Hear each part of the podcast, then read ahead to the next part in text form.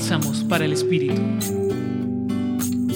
Revisemos el escenario que nos muestra hoy el Evangelio de Mateo capítulo 14 versículos 22 al 33.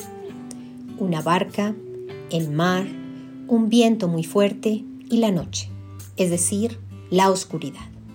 Jesús, en la primera parte del relato, no se encuentra con sus discípulos, pues fue a orar.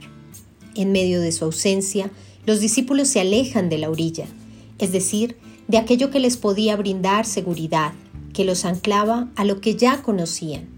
En medio de estas dificultades se van alejando, van quedando a la deriva.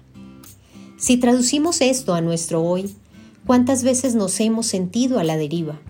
Aquello que nos ha brindado seguridad se ha ido y el viento, es decir, las adversidades o los errores, nos van alejando y llevando hacia la oscuridad, donde todo pierde su forma, donde abrimos los ojos y no vemos nada, no vemos a nadie a nuestro alrededor. Pero de pronto todo cambia. En medio de todo esto que es tan adverso, aparece Jesús para calmarlo todo. Imagina cómo camina allí junto a ti, en medio de todo lo que es oscuro, para decirte, como le dice a Pedro, ven.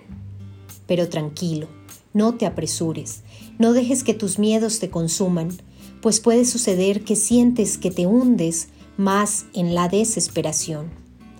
Si confías, allí estará Jesús siempre para extender su mano, para salvarte y rescatarte de la adversidad, para dar luz y sentarse de nuevo junto a ti en esa barca que sigue navegando en toda tu cotidianidad.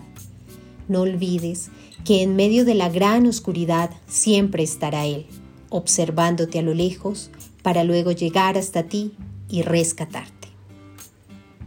Te acompañó en la reflexión de hoy Julián Andrea Martínez Blanco desde el Centro Pastoral San Francisco Javier de la Pontificia Universidad Javeriana.